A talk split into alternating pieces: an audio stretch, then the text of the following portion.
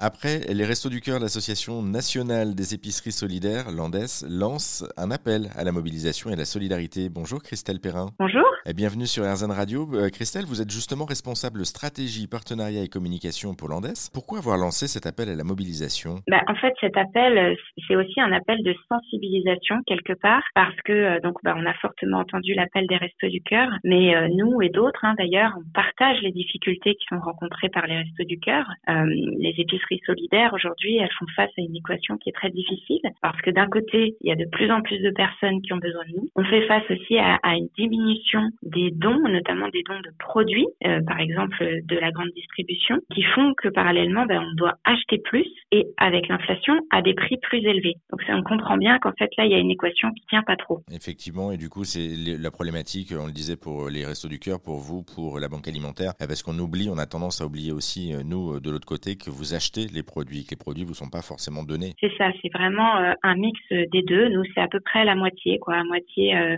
des produits qui sont donnés, soit par des entreprises, soit par la grande distribution, et 50% de produits achetés. Qu'est-ce que vous demandez euh, concrètement et, à qui vous le demandez justement pour ces dons? Du coup, là, c'est vraiment un appel à la générosité globale. les entreprises sont nos partenaires historiques, et effectivement, si elles peuvent renforcer leur accompagnement, notamment via des dons de produits, ça c'est très utile pour nous. Le grand public peut aussi se mobiliser puisque notamment quand il y a des collectes alimentaires en magasin, eh ben c'est le moment de participer pour que nous on puisse refaire les stocks. Et les personnes peuvent aussi s'engager en étant bénévoles parce que bah, voilà, il n'y a pas aussi que les problèmes d'argent, il y a des problèmes de bras et donc euh, bah, chaque bénévole est toujours le bienvenu. Donc don pécunier, euh, don également en nature et puis euh, bah, don justement en tout cas de soi si on va aller plus loin. merci beaucoup Christelle Perrin pour en savoir plus sur votre appel justement lancé par l'association nationale des épiceries solidaires et sur l'Andes en général. On vous a mis quelques liens, c'est sur rzn.fr que ça se passe pour en savoir plus.